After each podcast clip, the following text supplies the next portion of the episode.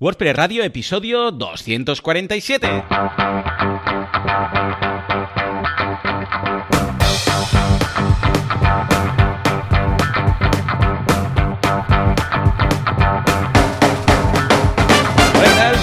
Todos y bienvenidos a WordPress Radio, el programa, el podcast en el que hablamos de este fantástico CMS llamado WordPress. ¿Qué hacemos con él? ¿Cómo nos montamos los negocios? ¿Qué añadimos? ¿Qué quitamos? Todas estas cositas. ¿Quién hace esto? Fundador y creador de Internet, Javier Casares, que podéis encontrar en javiercasares.com, pero seguro que probáis Casares o .org o lo que sea y también llegáis ahí porque él pone las IPs cada día por la mañana. Y por otro lado, servidor de ustedes, Joan Boluda, consultor de marketing online, director de la Academia de Cursos para Emprendedores, boluda.com. Y si todo va bien, al otro lado del cable y no nos ponen el, el ah, vatio de electricidad o vuelve el pago por internet por minutos, estilo Infobía, ¿eh? pues tendremos a, a Javi. Javi, ¿qué tal? Muy buenos días. Hostia, qué, viejo ha sonado eso de Infobía. ¿eh? Infobía, ¿eh? ¿Te acuerdas? ha habido un momento, ha habido. Hombre, claro que me acuerdo. Que teníamos ahí el contador, ¿eh? Tenía un contador. Madre mía. Sí, bueno, era el, ¿qué era el número? Era el 555, había que llamar o algo así, había que llamar un número raro, no me, no me acuerdo. sé que llevaba cinco. bueno, y, el, Mira, ahora, router encendiéndose. Eh, que ya solo con eso ya sabías si la conexión Depende del. Si hacía un. Sí. ya sabías si iba. Y decías, uy, espera, espera, vuelvo a empezar, desconecto. Hemos pasado por ahí. Voy a ¿eh? reiniciar, sí. Que las imágenes eh, cargaban, ¿te acuerdas? Que... iban cargando línea a línea, o sea, iban cargando, pues, eh, no píxel a píxel, pero por cachos, ¿sabes? Sabes que siempre digo que Internet indirectamente cada vez ha habido una época, ahora, mm. ahora la gente está más preocupada por el tema de web performance, pero, pero hubo unos años en los que la gente era jauja, el tema de poner imágenes de 20 megas y hacer, hacer locuras de estas, que, que sigue pasando, ¿eh? no digo que no siga pasando, pero claro, o sea, una, o sea, es la, la frase de abuelo de un modem tenías que usar tú ahora. Sí, sí, sí, sí. Para ser consciente, para ser consciente de cómo hay que hacer las webs y lo importante que es que una web ocupe poco. Mira, ahora que decías de, de pues mira, voy a, voy a guardarme el nombre Internet SL. Venga, va. pues tengo que montar una empresa, tengo que montar una empresa ahora para, para una cosa y, y, a lo mejor la llamo, la, pido el nombre Internet. Venga, vale, vale. Pero bueno, a ver si por cierto, dime. Ese, no, no, no creo. Ese, ese nombre no. Tengo, tengo ya dos o tres nombres eh, preparados, eh, además de dominios que tengo así como desde hace mucho tiempo y, voy a aprovecharlos. Por cierto, quiero eh, dar las gracias a, Jeff Star, que hace, no sé si fue hace dos o tres programas. Bueno, llevamos, hemos estado hablando varios programas de, de él. porque comenté yo el tema del BBQ y que luego, luego y luego plugins plan y demás. Mm.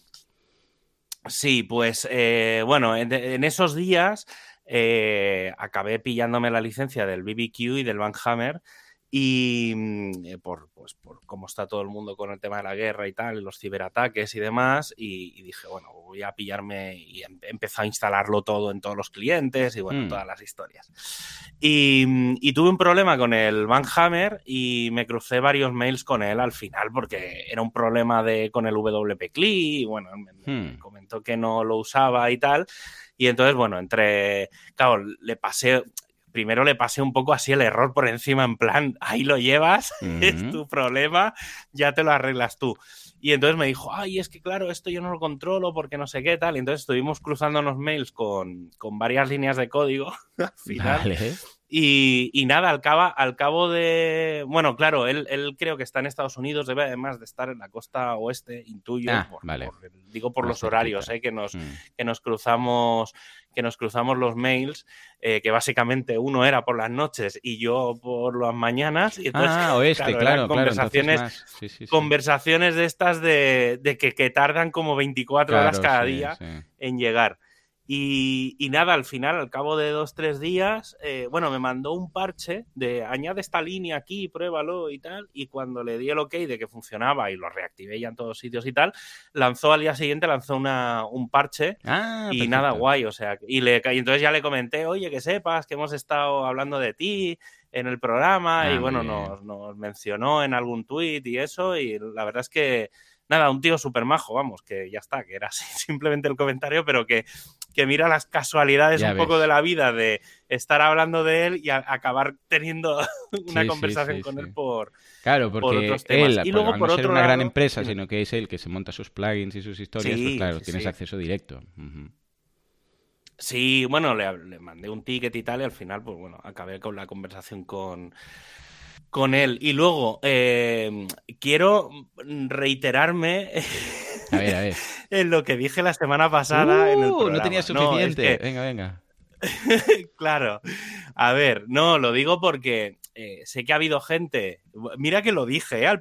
mira que la primera frase que dije es que nadie se lo tome a personal, porque venía de, o sea, y esto además tú lo sabes porque te dije, o sea, ha sido un, fue un programa que llevaba ya como dos meses preparando y que ha sido la suma de comentarios de el otro día empecé a trabajar con este cliente y pasó esto, el otro día empecé a trabajar con este cliente y pasó esto y la suma de todo me hizo un día hablando contigo y decir, hostia, voy a coger toda la suma de todas las mierdas estas que están pasando y tal. Pero claro, ha habido gente que me conoce con la que suelo trabajar cada día que se lo ha tomado un poco a, personal. También te, digo que, que, que, vuelvo a repetir lo que le he dicho también a, esta gente, ¿eh? que cada uno con sus clientes y con su negocio haga lo que le dé la gana.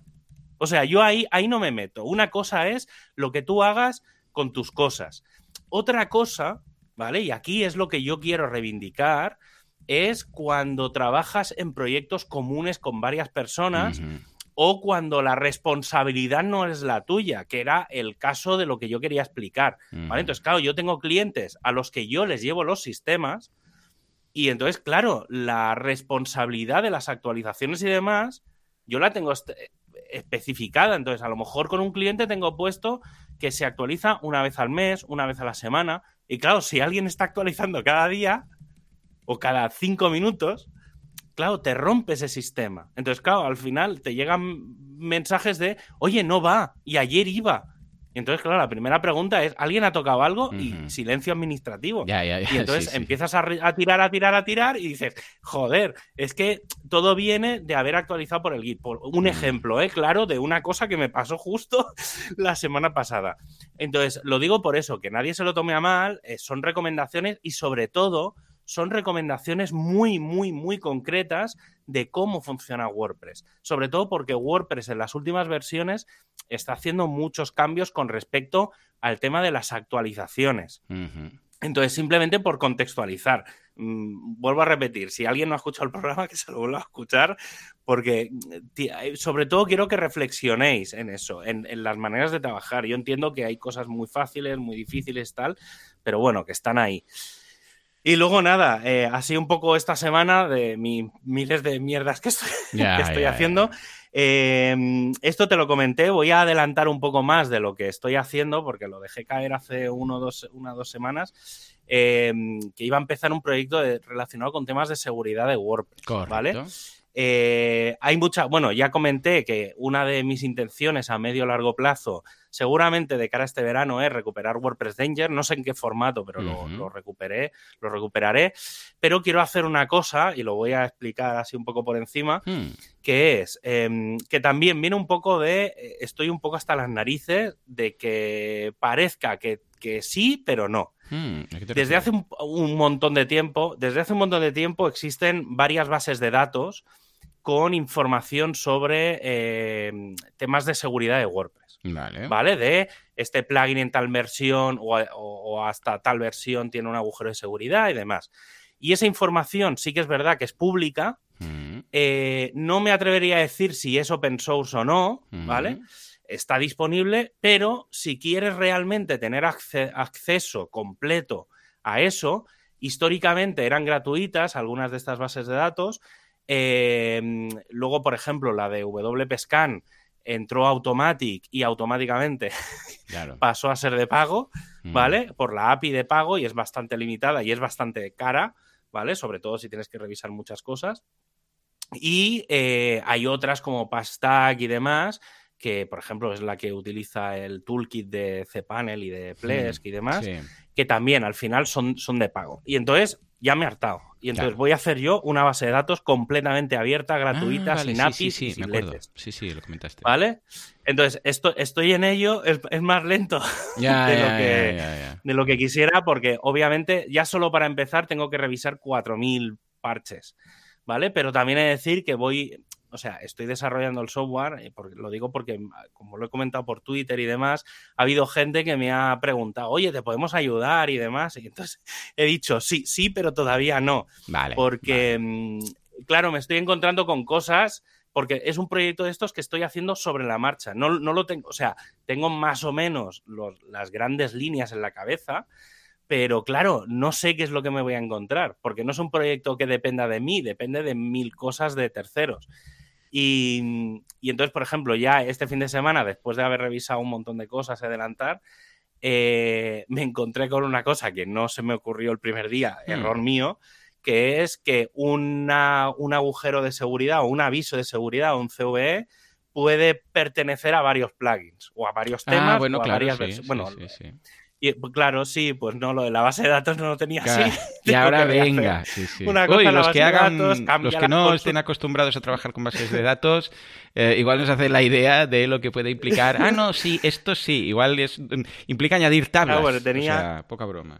Sí, porque tenía, digamos, tenía una tabla, o sea, te- tengo un modelo de datos que es de 1 a n, bueno, en realidad es de 2 a n, porque, pues claro, luego hay otra, que es que voy a meter, Mm. esto- o sea, aparte de la base de datos de plugins oficial de WordPress, del repo, estoy añadiendo por un, dos cosas que me están pasando que no me había pasado, una de ellas no me había pasado nunca. Hmm. Una es plugins de terceros, tipo Cinfores y cosas de estas. Pues bueno, Sí, obviamente claro, claro. tienen fallos de seguridad.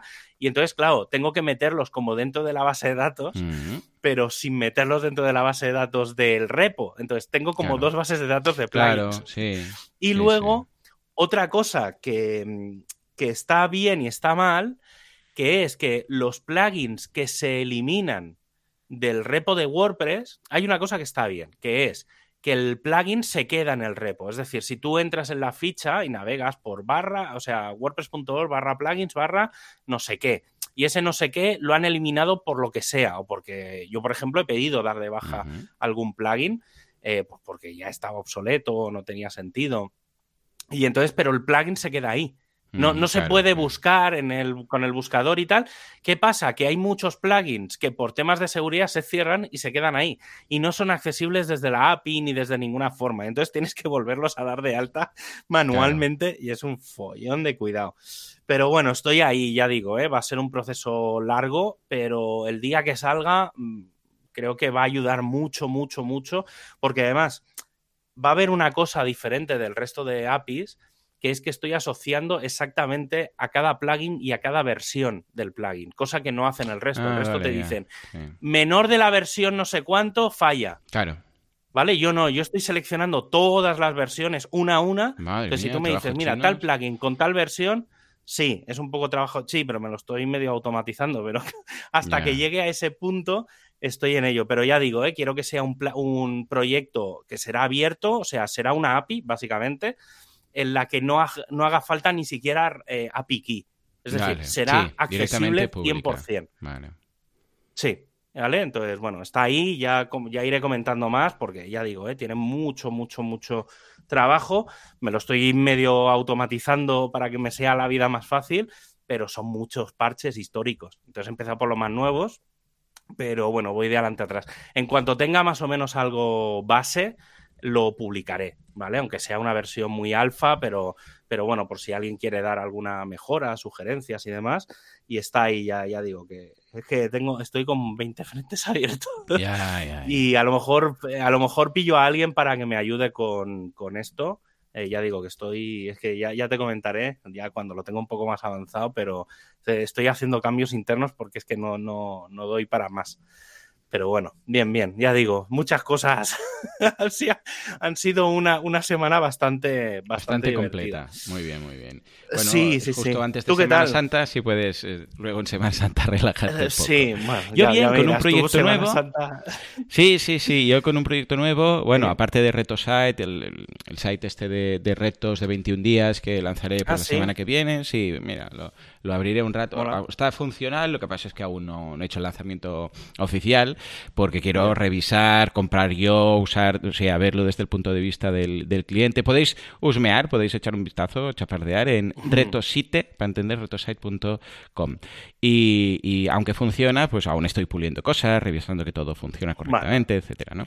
Pero sí, sí, esa automatización con, con MailerLite, muy bien, que va básicamente con WooCommerce y MailerLite, ya lo comenté aquí en su momento, y cuando alguien compra un reto, pues automáticamente se añade a una lista de MailerLite, entonces ahí empieza el envío automático de, mails con las instrucciones cada día de lo que tiene que hacer para el reto. Además, aquí lo difícil fue vincularlo de forma que los profes eh, pudieran, cuando tú mandas un mail, se mande desde como si se lo mandara el profesor, con el mail del profesor. Eh, entonces aquí había, sí, correcto. Entonces, para que llegara bien todo este invento, la deliberabilidad.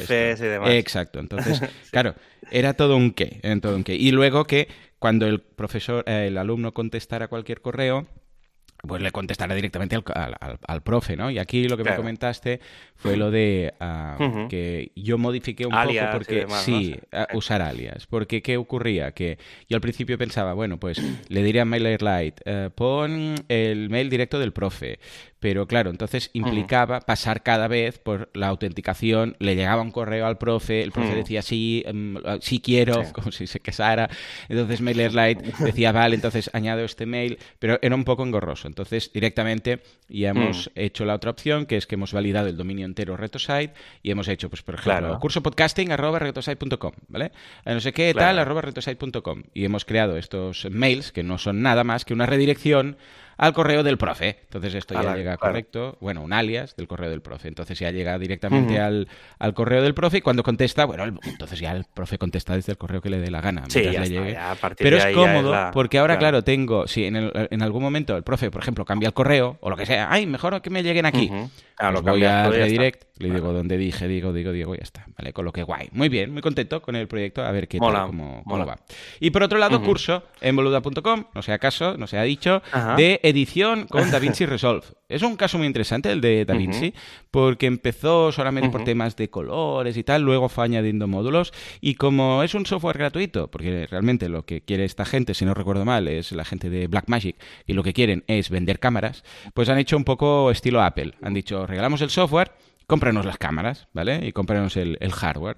Y esto es lo que están haciendo. Y claro, ¿qué ha pasado? Que como es un, un, software muy profesional, en este caso de edición de vídeo, pues claro, y es gratis, porque claro, la gente se está pasando a este, porque dicen, bueno, puedo pagar esto, lo otro. Sí que es cierto que cuesta un poco quitarse de encima estos grandes dinosaurios, pues, pues lo típico Final Cut. Bueno, Final Cut se autodestruyó un poco en una versión, creo que fue la 10, pero bueno, Premiere, todas estas. Pero claro, cuando alguien empieza, dice, pues mira, tienes este, este, este y este. Ah, no, este es gratis. Ah, pues bueno, voy a probar con este. ¿eh?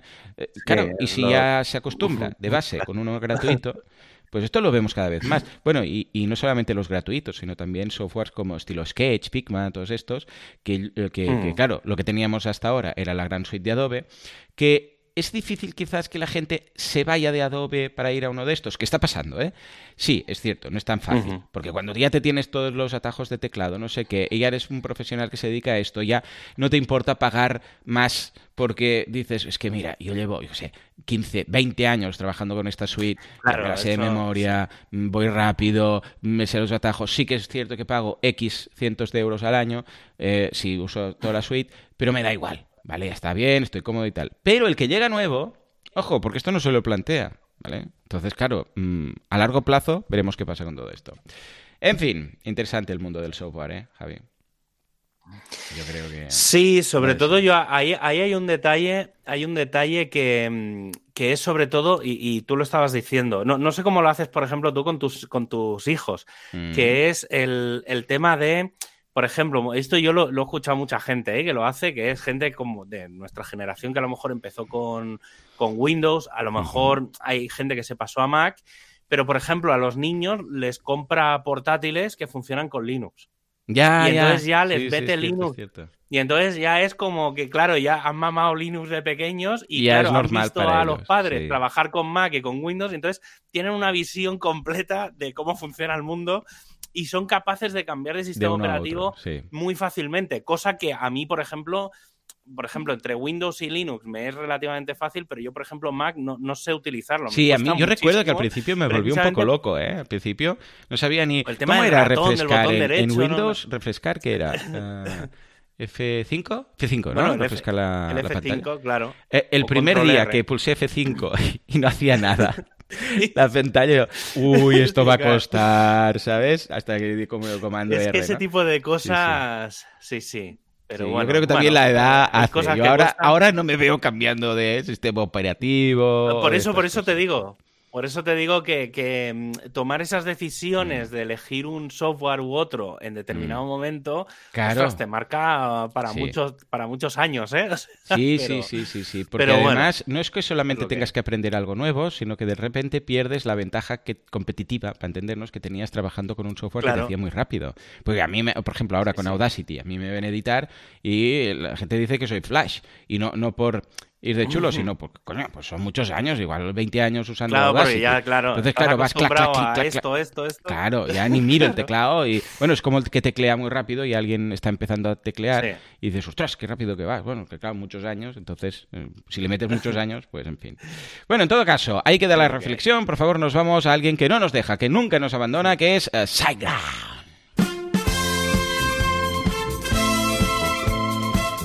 Sí, efectivamente, y es que tenemos la suerte que en este universo del multiverso, pues tenemos a Marvel y tenemos a SiteGround. ¿Os imagináis un mundo sin SiteGround y sin Marvel? Bueno, pues no está muy lejos. En el universo N-815 tenemos, mira, 815 como en Lost. En todo caso, tenemos a SiteGround que es Marvel en realidad. SiteGround hace las películas de Marvel. Sí, tenemos Capitán Sideground, que es la chica esta que dispara por los rayos, que es como la Superman, ¿vale? Pero del universo Marvel. Y tenemos también, pues, a todos. Spider-Man lo tenemos. Lo que pasa es que cuando sale lo del cómic al principio de las películas de Marvel, al final pone Sideground. Eh, no hace falta ni que decir que el, malo de las películas de, de Sideground Universo Marvel, para entendernos, evidentemente es el, cuelgue de Internet. O sea, cuando algo es el lag y es el, la caída de los servidores. Esto es lo peor. lo que te iba a decir es que Spider-Man es el responsable de la web. Venga. Chiste malo, venga. Oh, pero lo has clavado. Va a ser que lo improvisamos todo esto. Ahí ha venido claro. Tú y yo teníamos que hacer un programa de radio. Es que claro, me ha, ver, me ha, sí, sí, me ha venido. ¿eh? Madre sí, mía, chiste de padre. E-, era inevitable. Si me hubiera ocurrido, lo hubiera tenido que soltar. Venga, va, cuéntame algo divertido también y chulo de SiteGround. Venga, si estáis buscando un hosting compartido para vuestro WordPress, pues SiteGround es vuestra opción.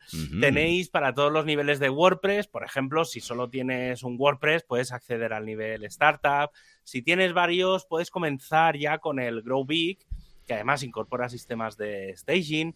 O si ya eres pro y ya un poco pues te dedicas profesionalmente y pues o tienes mucho tráfico, te puedes ir al GoGeek, eh, que es tu acción, que por ejemplo, pues tiene integración con Git y un poco para retomar lo que estábamos hablando antes.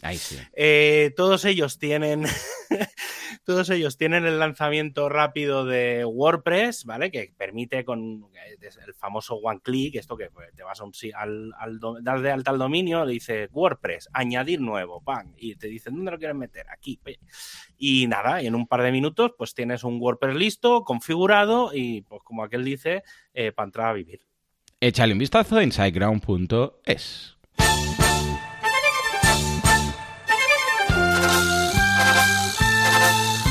Actualidad, prestualidad, ¿qué pasa con Gutenberg? ¿Qué pasa con el editor? Que este editor de este no lo estás usando nadie. Bueno, bueno, bueno, bueno, bueno. Venga, va, Javi, que hay chicha. ¿Qué vamos a comentar? Esta semana tengo varios posibles WordPress drama. Por si fuera poco, poco el tema.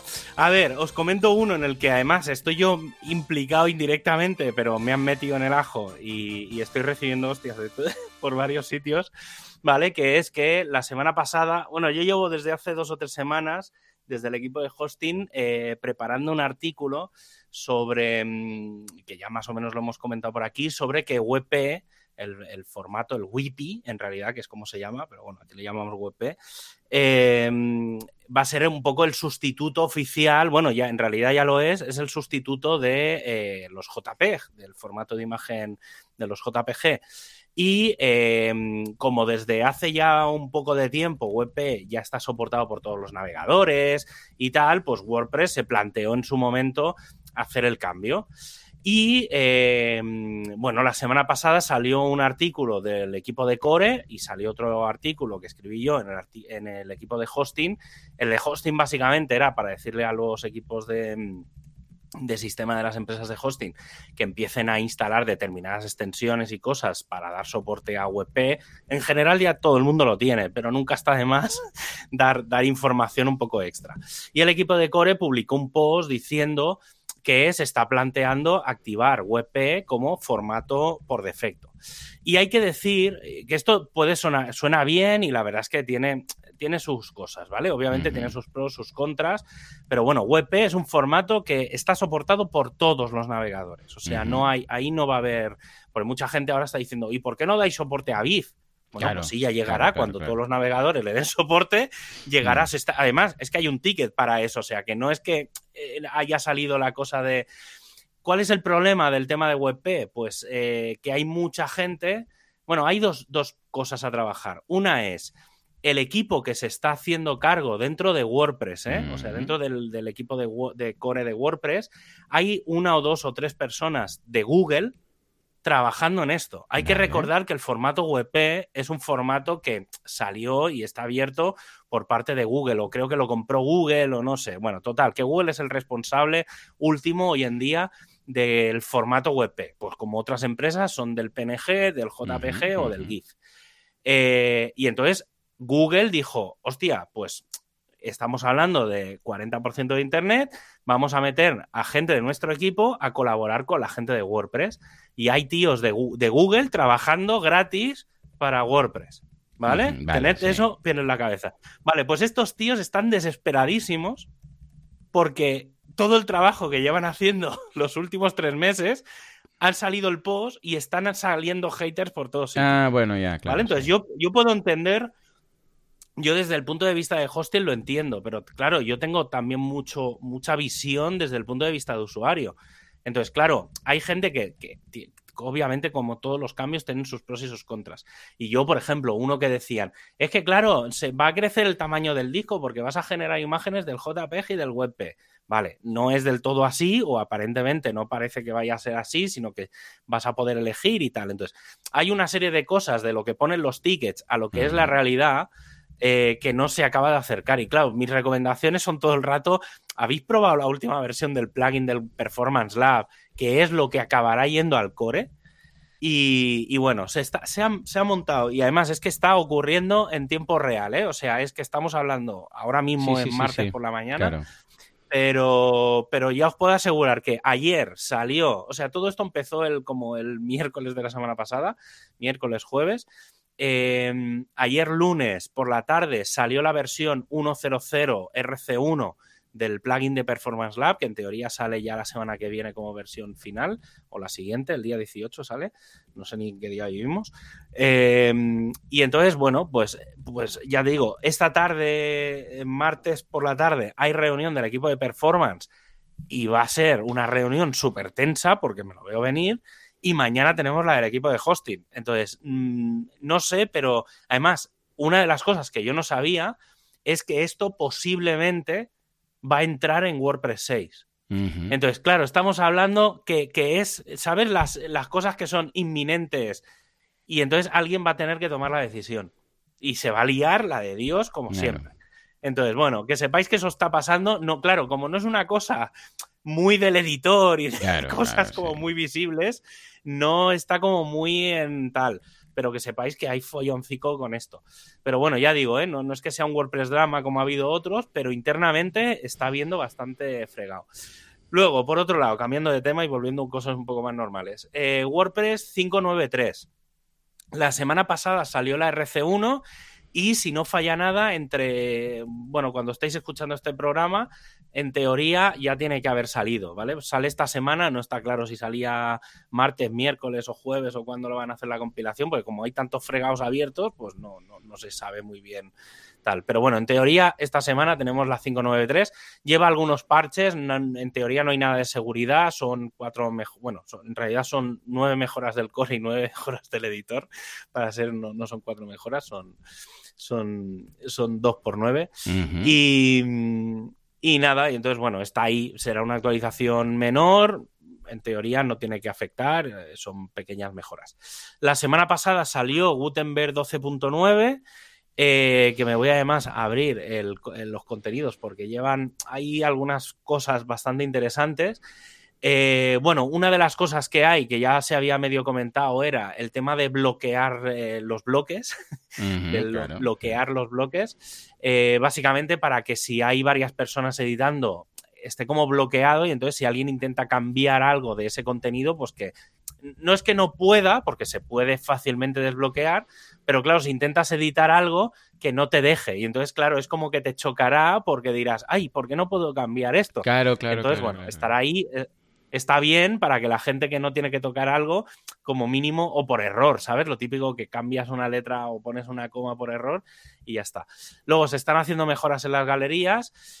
Aunque para mí la gran mejora, y creo que este va a ser lo que le faltaba a toda la parte del editor al editor, digamos, del editor, ¿eh? no, al editor de contenido, sino al editor del sitio, de los temas y demás, mm. que es que ya se van a poder crear por defecto las plantillas de diferentes cosas nativas de WordPress que no se podían. Es decir, ahora cuando entrabas, te encontrabas las plantillas pues de la página principal o a lo mejor del listado de contenidos. Si ponías el WooCommerce, pues te encontrabas de la ficha de un producto. Esto más o menos lo comentamos. Pero claro, ¿Dónde están las listas de categorías? Las páginas de autor, las páginas de los tags, las páginas de los archivos de fecha. Todo eso no estaba. Mm. O, la de los adjuntos, ¿sabes? Que a, una a un adjunto le puedes crear como su página. Pues ya se van a poder crear de forma nativa todas esas páginas que son las nativas de, WordPress. Entonces, em, con esto ¿vale? Eh, y esto también lo medio comentamos hace una o dos semanas. Eh, yo ya comenté que se podían empezar a exportar los temas creándolos 100%. Claro, ahora tenemos dos novedades. Una es que ya por fin podemos crear prácticamente cualquier plantilla de cualquier cosa de WordPress desde el editor, ¿vale? Que eso ya es un gran paso. Y luego hay otra cosa que creo que es también muy interesante y es que el exportador que había hasta hace una o dos semanas, eh, yo ya comenté que exportaba eh, algunas plantillas, exportaba, por ejemplo, el index.php, el, styles.css y demás. Al final se ha tomado la decisión de exportar todo lo que haya en la carpeta. Y con eso ganamos una cosa que tampoco había, que era que puedes crear una carpeta que se llame patterns, ah, vale, ¿vale? ¿Vale? Y meter patrones directamente creados por ti. También las carpetas de templates y de parts también van a estar. Entonces, todo lo que ya se puede plantear hacer y que se puede hacer desde el propio editor va a ir incluido dentro del exportador de los temas. Y creo que ese va a ser el puntito de gente que no tenga mucha idea poder entrar ahí, empezar a editar cosas y decir, este, esto que acabo de hacer podría ser un tema, exportar y crear el tema, sin necesidad de tirar una línea de código. Vale. ¿Vale? Entonces creo que es muy, muy, muy interesante. Lo digo porque, porque el otro día con Conti, que comentó algo también en, en Twitter, y, y, hablaba un poco de esto también, ¿eh? del tema del editor y demás, y, y justo hablaba de algo de esto y le dije, digo, digo, no tienes Gutenberg, ¿no? Puesto, digo, cuando, digo, o instálatelo y pruébalo, porque esto que dices, más o menos ya con, si te instalas Gutenberg funciona, digo, o espérate a WordPress 6, digo, porque todo esto que la gente se está quejando de, ah, eh, hablaba del tema del, bloque de navigation, de, los menús y demás, y claro, una de las cosas que también mejora mucho en WordPress 6 va a ser el tema de los menús. Entonces, bueno, eh, ya está, no, no voy a entrar más. Hay muchos cambios de cositas visuales, sobre todo relacionados con espaciados, colores, las típicas cosas que van iterando de versión en versión. Eh, y creo que se van a poder guardar en eh, borradores, no sé, se, van a poder hacer una serie de cosas nuevas que hasta ahora no era tan acible, por así decirlo. Pero bueno, está ahí, bien. Luego, volviendo a temas de performance, independientemente del tema de los WebP, una cosa que comenté hmm. hace tiempo, hace ya unos meses, y creo que es bastante interesante, esto a lo mejor alguien lo ha, visto en alguna web y yo, yo lo he tenido en algún proyecto, es lo que se llama el Low Quality Image Placeholder. Eh, seguramente os habréis encontrado, eh, o uno de los grandes problemas, digamos, de las webs es la carga de imágenes. Es una de las cosas que bloquea y que hace que una web vaya mal en el page speed. Pues una de las soluciones que hay es crear, em, no sé si decir en tiempo real, pero bueno, se puede cachear y demás, que eso es una de las cosas que se hablan, que es crear como una imagen súper, súper, súper borrosa de, em, de, una imagen grande. Entonces tú, por ejemplo, imagínate que tienes una imagen grande eh, con, una, con un león en medio y el resto es como selva verde. ¿Vale? Pues se crearía como una imagen, como si fuera un megapíxel asqueroso, que sea como una, una, una, nube verde con un manchurrón amarillo en medio, ¿vale? Y ese fichero es, es, como, imagínate que haces un JPG que en vez de calidad 99 le das calidad 1. Claro, claro. ¿Vale? Y entonces, claro, es la calidad más mierda que se le puede meter a un JPG. Y ese fichero, como tiene calidad 1 y es hiper borroso, ocupa un K, no 200 o 300K, sino ocupa un K. ¿Qué pasa? Que un K es muy rápido de cargar.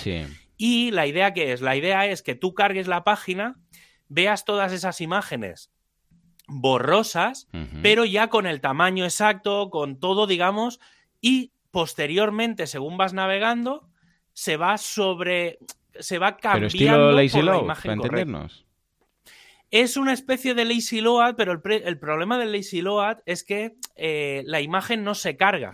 Vale. Entonces, si tú... Si, vas muy rápido, hace como un plup, que se va como expandiendo. Claro, si vas muy rápido, Efectivamente, digamos, el, sitio donde va la imagen no se crea. No, sí, porque hace más un hidden que, un, que un invisible, para entendernos en CSS. es decir, que no reserva el espacio, sino que mm, si en un momento dado hay un grid, no carga la imagen. vas muy rápido, ves que está todo más comprimido y a medida que va cargando, plup, plup, plup, ves que van apareciendo y se van expandiendo esos recuadros.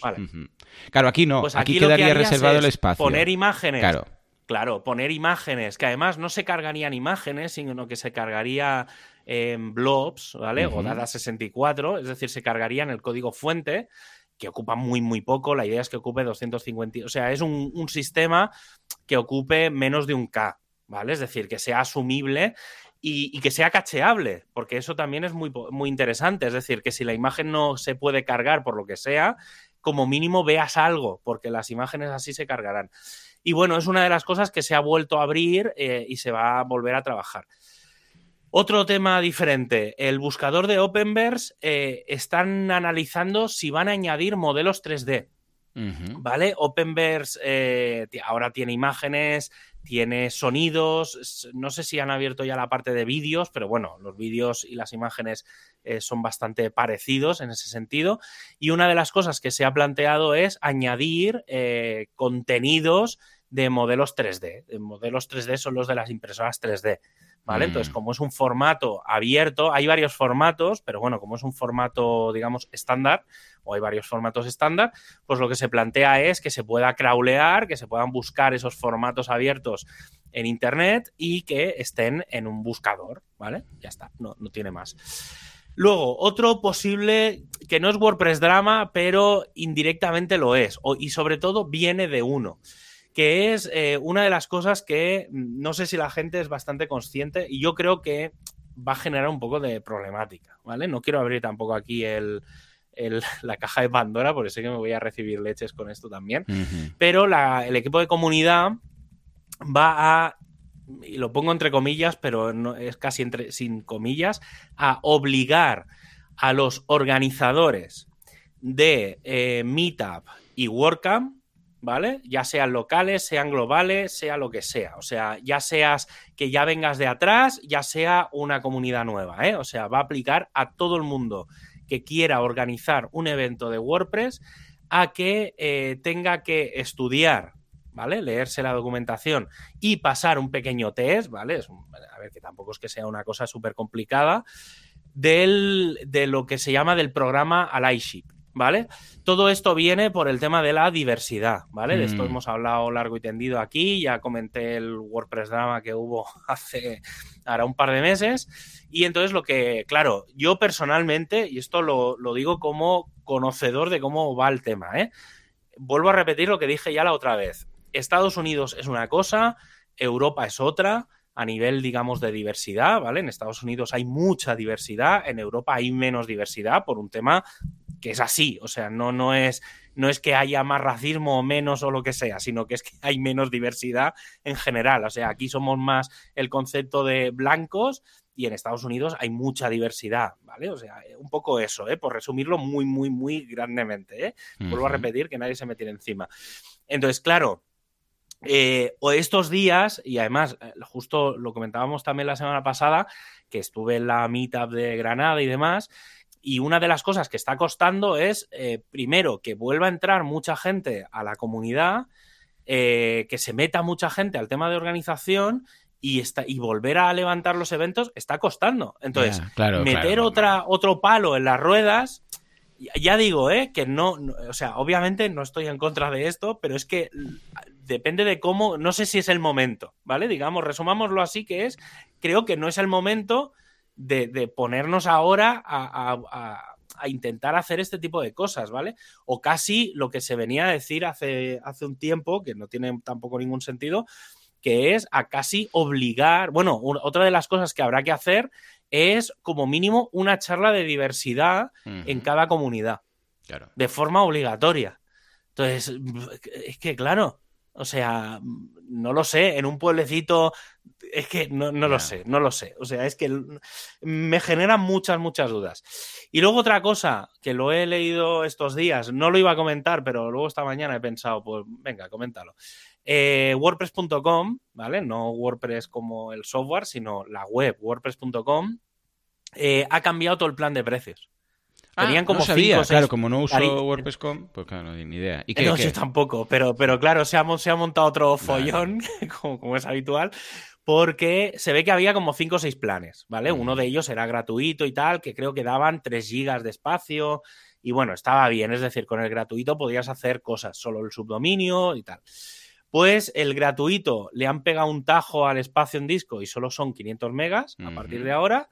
Em, y el siguiente plan de precios, que ya es el de pago, que creo que son unos 180 euros al año, por lo que me ha parecido leer, no lo sé, ¿eh? lo estoy diciendo un poco así de memoria. Em, y entonces lo que sí que parece que han metido es que vas a poder instalar cualquier plugin y cualquier cosa. O sea, tiene sus pros y sus contras, pero claro, la gente que tenía un sitio gratis lo va a tener muy, muy, muy complicado con el tema de WordPress.com. ¿vale? También hay que decir que la semana pasada salió el Elementor Cloud, ¿vale? Que es el WordPress.com de la gente de Elementor. ¿Vale? Que es básicamente lo mismo, una web que puedes tener tu web gratis y entonces yo personalmente, un poco de hater va a quedar ahora esto, pero eh, todos los que utilicéis Elementor, por favor, dejad de dar por saco a los de sistemas e iros a utilizar eso de Elementor Cloud, que nos haréis la, vida más fácil a los de la comunidad de WordPress. ¿Vale? ya me gusta, ya me he buscado el follón. Bueno, yo no digo nada, ya ni entro directamente. Jardín para. Pero bueno, no, no. Pero bueno, que, la verdad es que me lo miré, el tema de Elementor Cloud, y para lo que mucha gente lo usa, ¿vale? Que es para una landing pequeñita y tal no es mala opción, ¿eh? O sea, lo mm. mismo que WordPress.com es bueno para lo que corresponde, eh, que son webs pues corporativas o blogs pequeños, tal.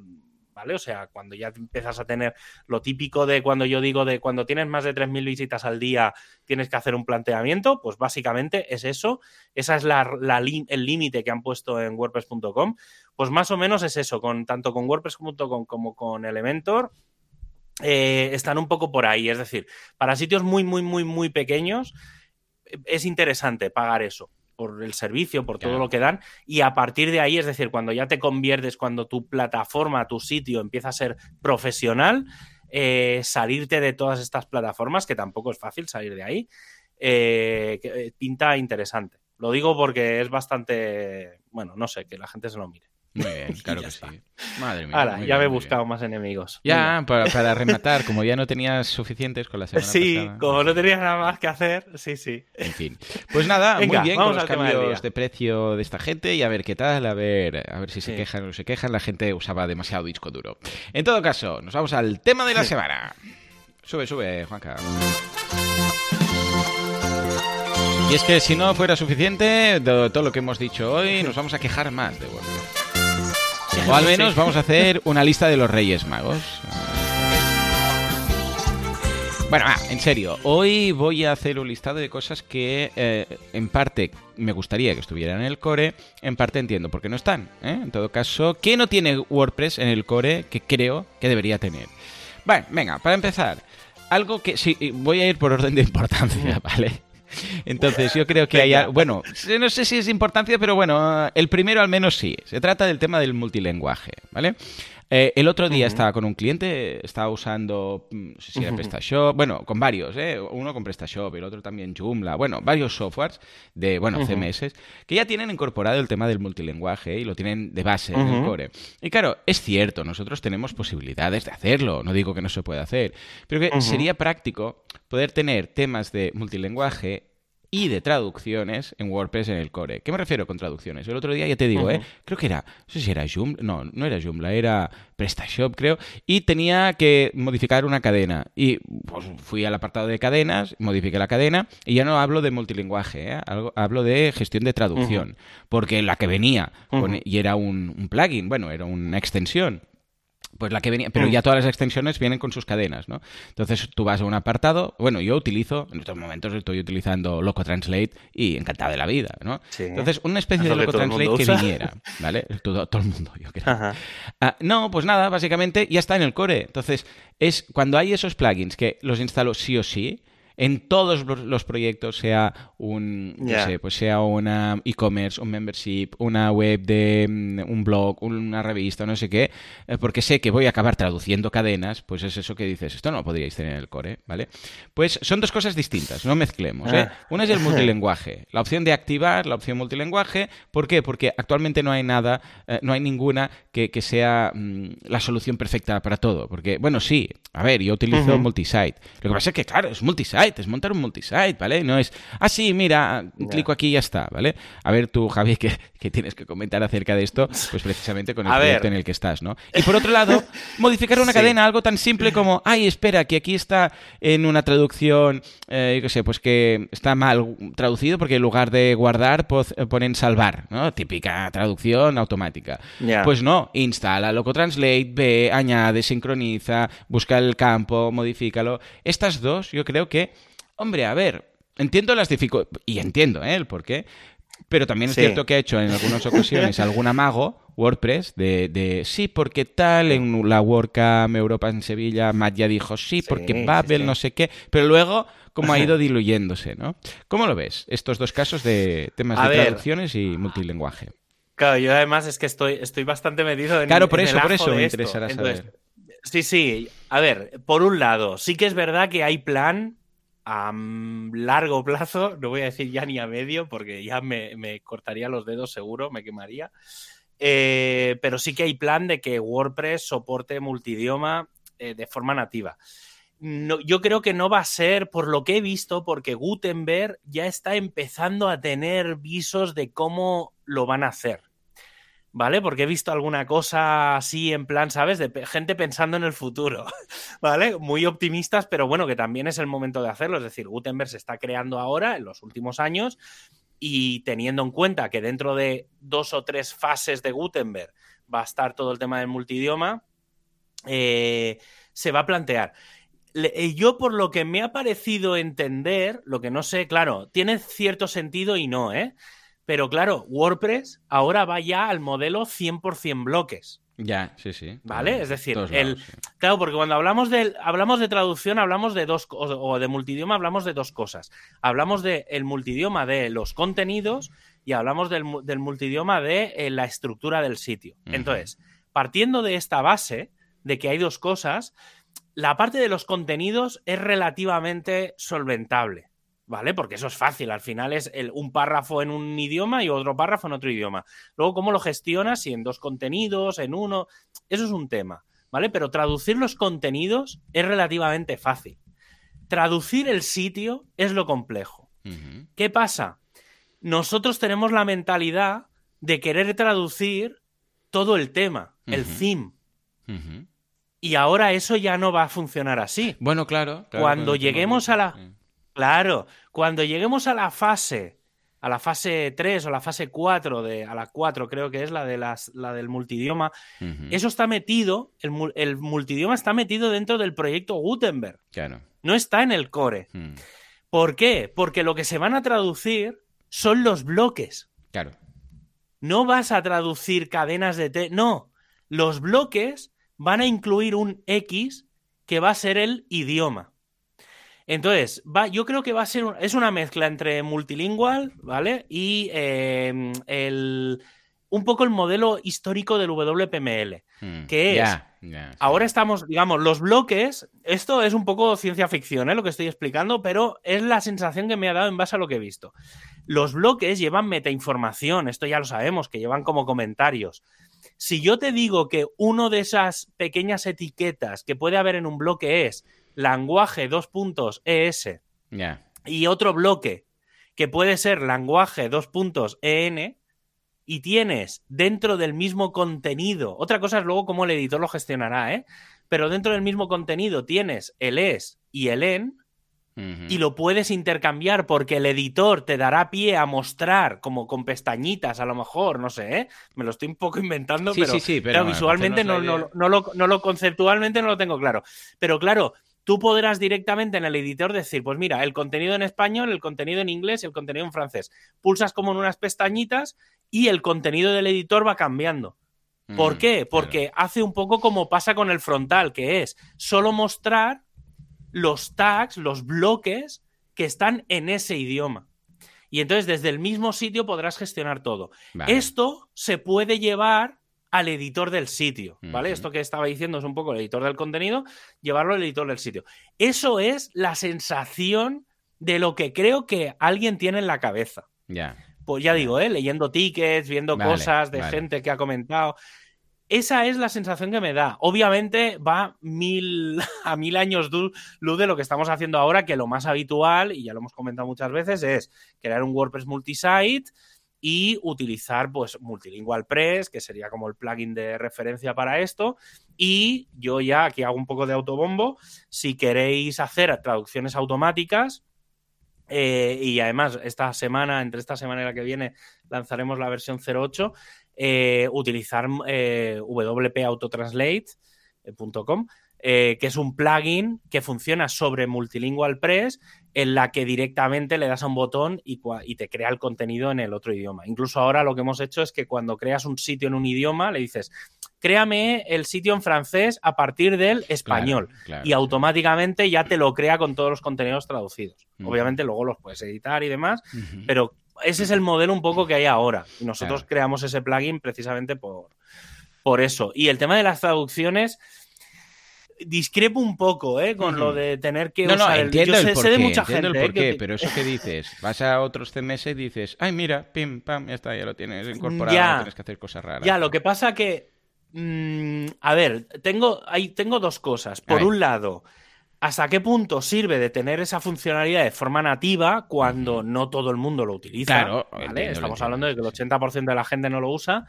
Y luego, eh, puedo entender, o sea, para, por ejemplo, un plugin gratuito o un tema gratuito, te puedes ir al translate.wordpress.org y hacer la corrección. Correcto. ¿Vale? Entonces, y, la, y se la aplicas a todo el mundo. Tiene que validarlo y tal. Bueno, no es tan fácil. Sí, pero que me refiero. Sí, obviamente, no es inmediato, pero no solo te la aplicas a ti, lo corriges a todo el mundo. es decir, haces una labor social. Y luego quedaría la parte de los plugins premium o las cosas pro, que claro, que ahí puedo entenderlo, pero claro, el problema ya no es ese. O sea, el problema no es editarlo con el propio con el propio WordPress, sino que el problema es que hay un plugin pro que no está bien traducido o no pone el texto como tú quieres. Luego, otra cosa es la gente que quiere cambiar la frase A por la frase B Correcto, y lo hace directamente cambiando la traducción. de tal, pues le gusta más como que. Eso es otra, eso es otra historia, pero bueno. Esto ocurre si, Si hablamos de gestionar las. Sí, sí, no, si yo tengo clientes que, lo hacen.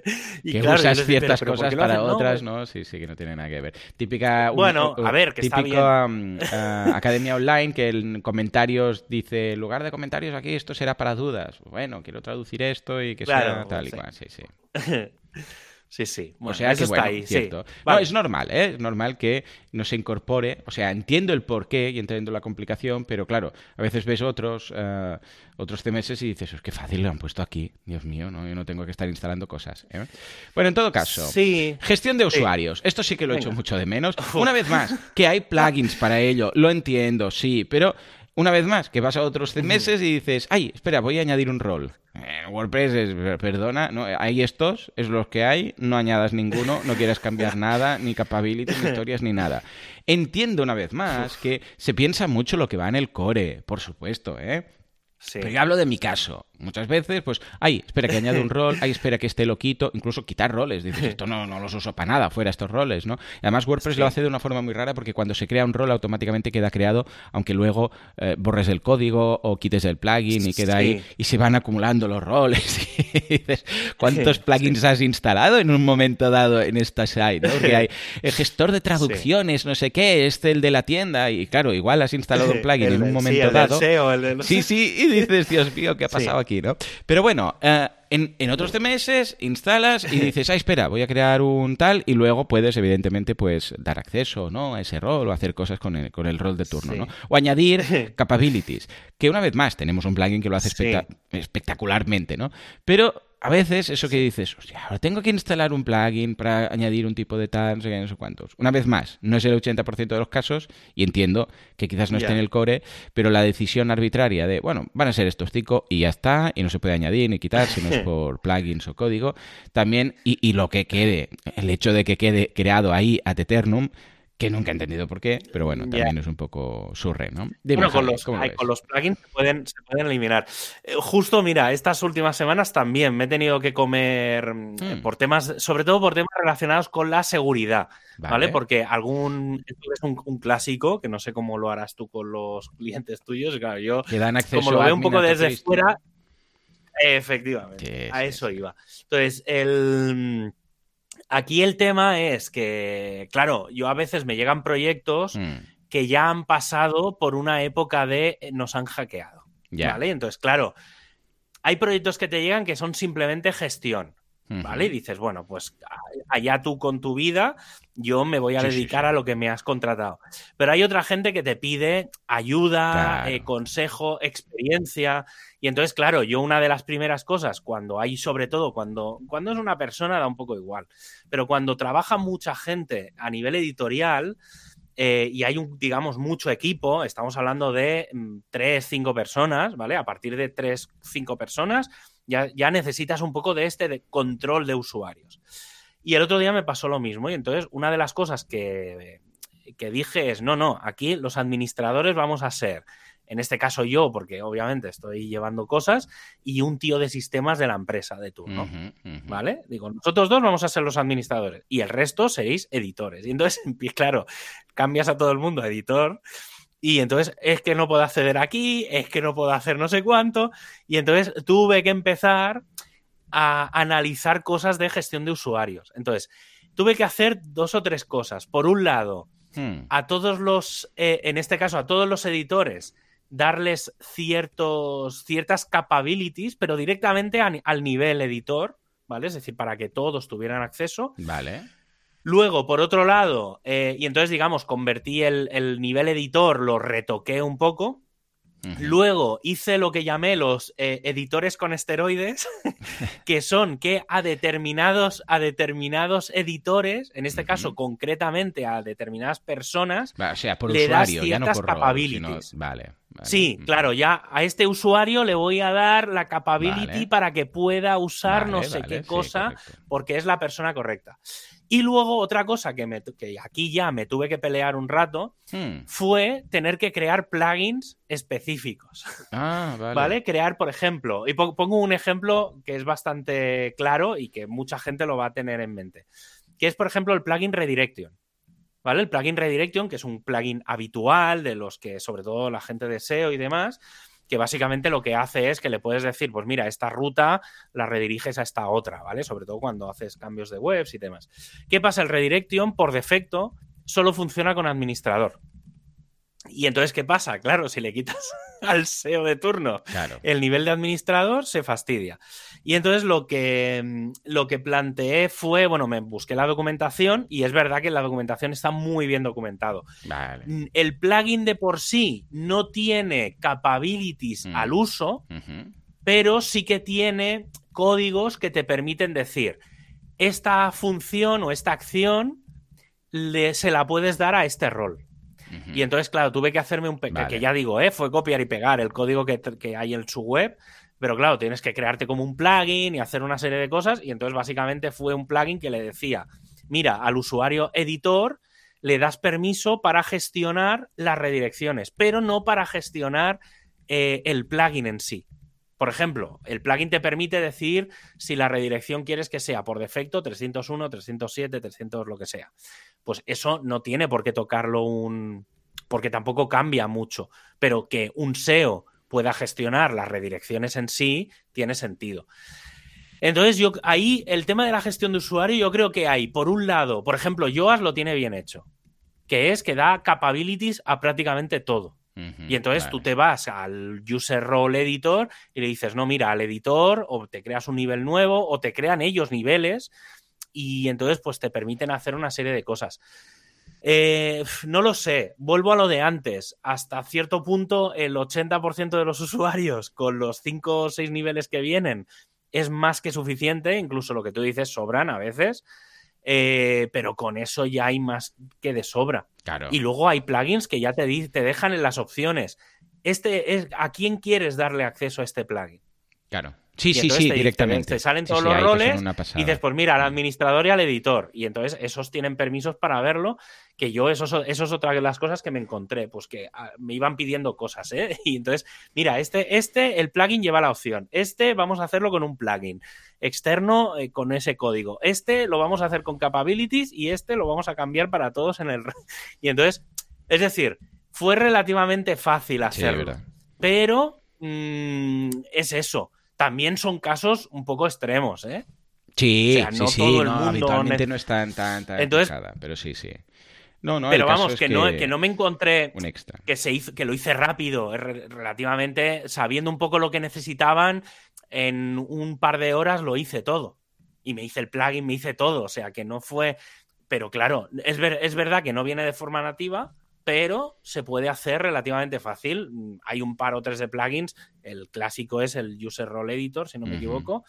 eh, que es con el que prácticamente se puede hacer todo. Luego estaba el member, el members, creo que se llama o así, pero ese ya es otra historia. O sea, el Sí, user sí, role sí, editor es como para muy editar y el members es como que da como ciertas funcionalidades. y tal. Correcto. Pero bueno, está bien. Sí, Sí, sí.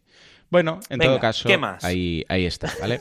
Y venga, va, vamos a acabar con las dos últimas. Una que es de SEO básico, ¿vale? O sea, cuando digo SEO Sí. básico me refiero a title, meta, taxonomías, Sí. o sea, meta de contenidos y de taxonomías, ya sea etiquetas y tal, para tú poder poner el title y la description de cualquier cosa. O sea, de, de- de la página de autor, de la página de categorías, de la de etiquetas, de los posts, de los CPTs, de cada cosita.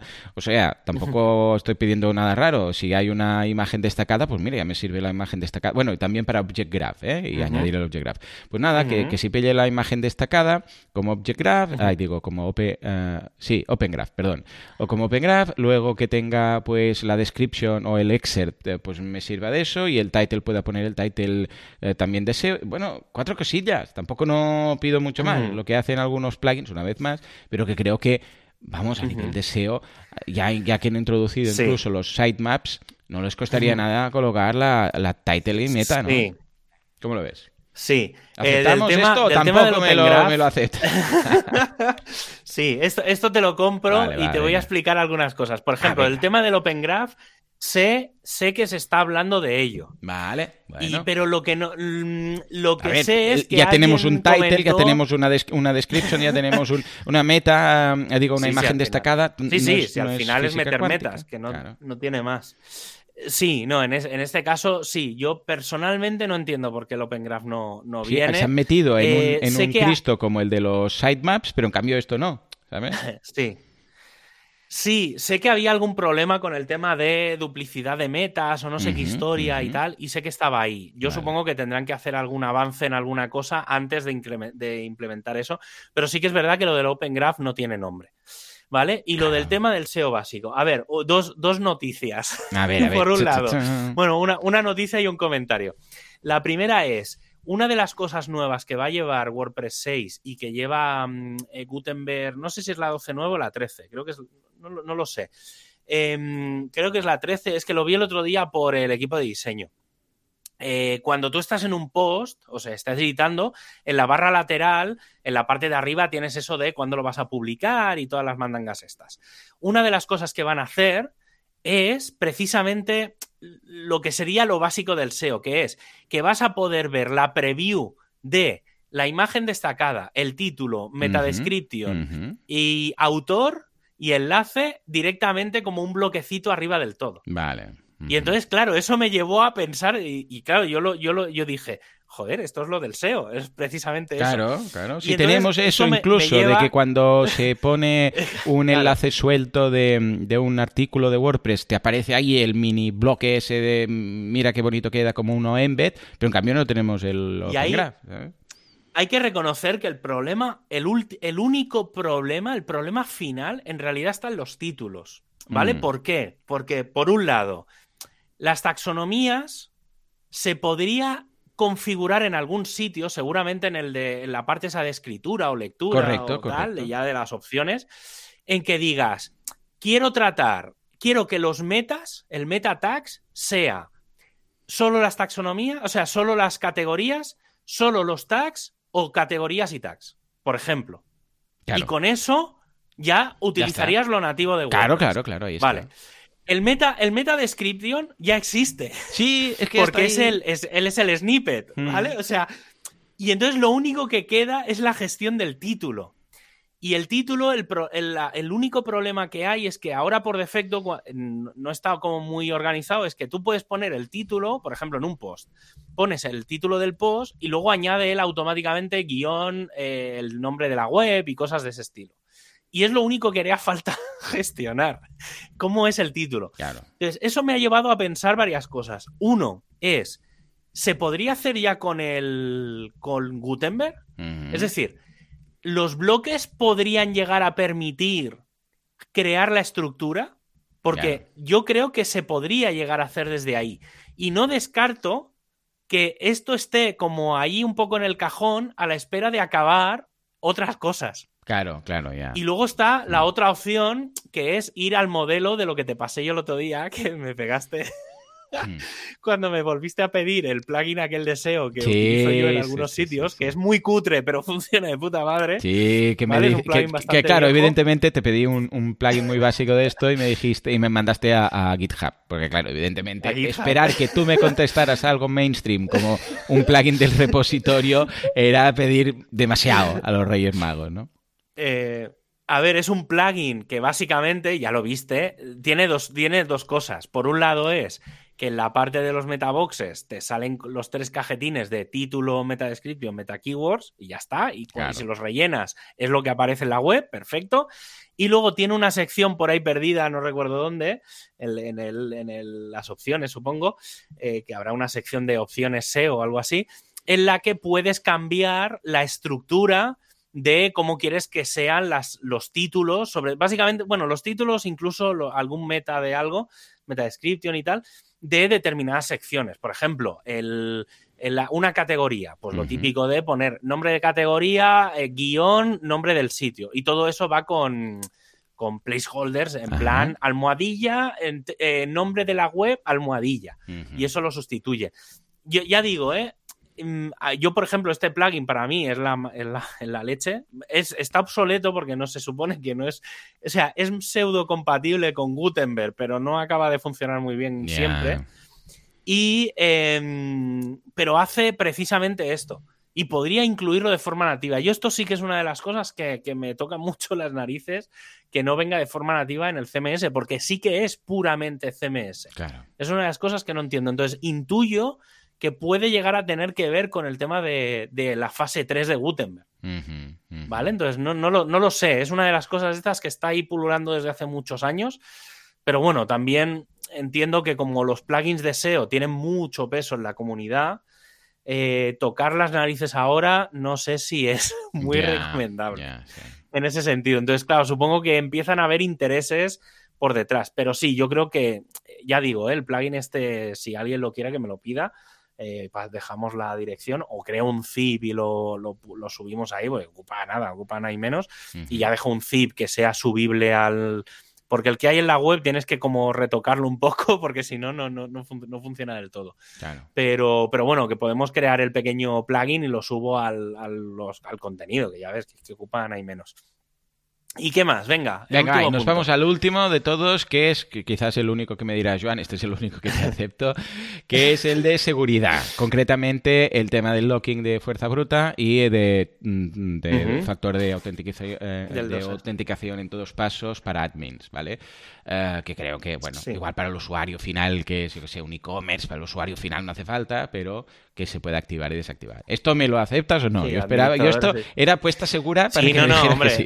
Esto ya, esto ya sabes que llevo yo pidiéndolo desde hace un tiempo. Vale. Entonces estos dos quizás serían los que aceptamos. Dime, dime.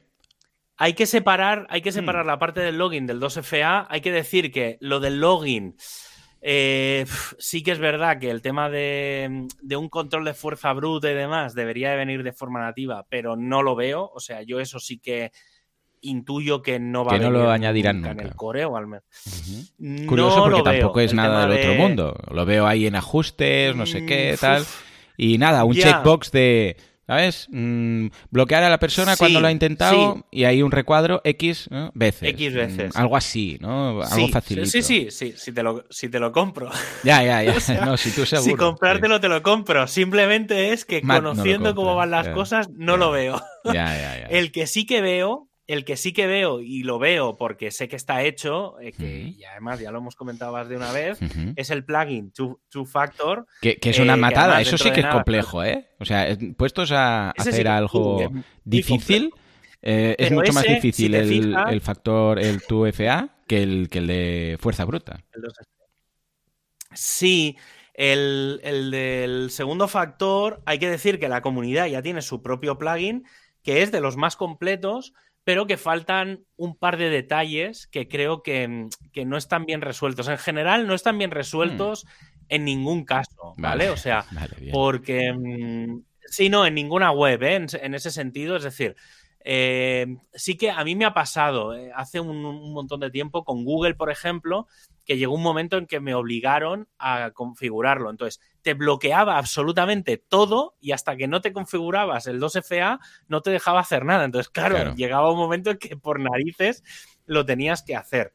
Claro, en WordPress es un poco más, más complejo, es decir, lo que es la funcionalidad está hecha porque eh, lo que hace el plugin del Two Factor es dentro del profile, te añade una, una nueva zona en la que te puedes configurar, pues eso, que el 2FA por, por correo, por la típica aplicación de, de, autenticación, por un FIDO, como tengo yo. Eh, puedes añadirte los FIDOs. Ahora, por ejemplo, se va a rehacer porque Chrome deja de ser compatible con el sistema estándar, ¿vale? ya hablamos, volvemos a hablar del Internet Explorer Chrome. Em, y entonces, esa parte está. El problema es cómo fuerzas a los usuarios a usarlo. Y eso es lo único que no viene. Entonces, yo una de las cosas que hay un ticket abierto en ese plugin es, haría falta un pequeñito panel de configuración general del plugin mm. en el que puedas decir, por ejemplo, eh, a partir de esta fecha da por saco avisando a todos los usuarios de que se tienen que activar el FA y a partir de esta fecha, si no tienen los FA, no les dejes hacer nada. Hasta que se tú ya le pides demasiadas cosas ya para añadir.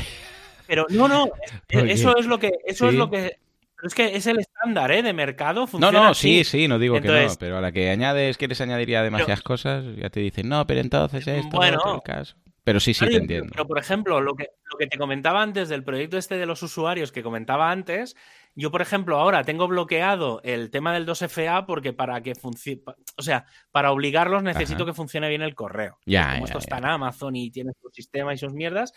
Entonces, hay ahí un par de cosas que, bueno, que tienen que acabar de, hacer. Pero yo, eso, ¿ves? Lo del tema del 2FA sí que lo acabo viendo de mm. forma nativa. Eso yo creo que lo veremos. Lo de la parte del, del login del, del, del anti-DOS en el login, no, no sé si llegará.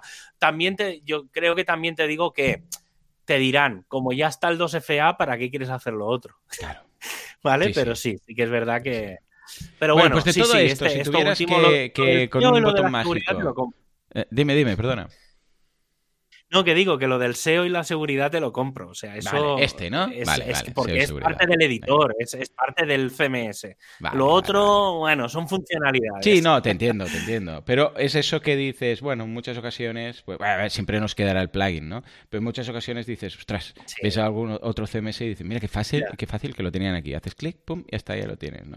En fin, en todo caso. También es mucho eh, mentalidad americana, ¿eh? Es em, mentalidad estadounidense versus mentalidad europea. Eso, eso ha influido mucho en, el tema de los idiomas. Pero bueno, hay que decir que el 50%. Está clarísimo, sin duda, sin duda. Si esto hubiera sido parido en Europa.